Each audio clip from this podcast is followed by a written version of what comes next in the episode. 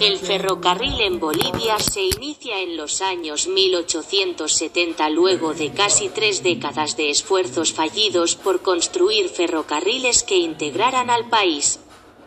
Y está ligada en su origen al desarrollo de la minería. Antofagasta dio inicio al tendido de las primeras líneas férreas en Bolivia por la explotación de salitre. Es la minería de la plata la que promueve la construcción de un ferrocarril de la costa del Pacífico al altiplano durante el siglo XIX.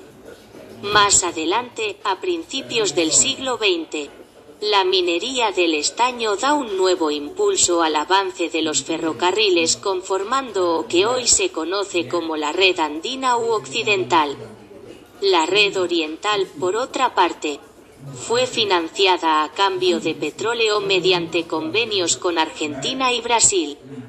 Por otra parte, siendo Bolivia un país mediterráneo, las vías férreas desempeñaron un papel fundamental y la historia de sus ferrocarriles es la historia de los esfuerzos del país por llegar primero a puertos del Pacífico y luego al Atlántico.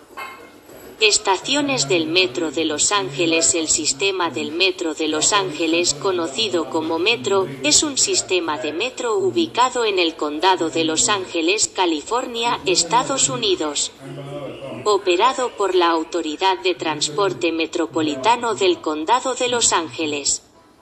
El sistema está compuesto de dos líneas subterráneas y cuatro líneas de tren ligero que operan en 69 kilómetros de vías férreas.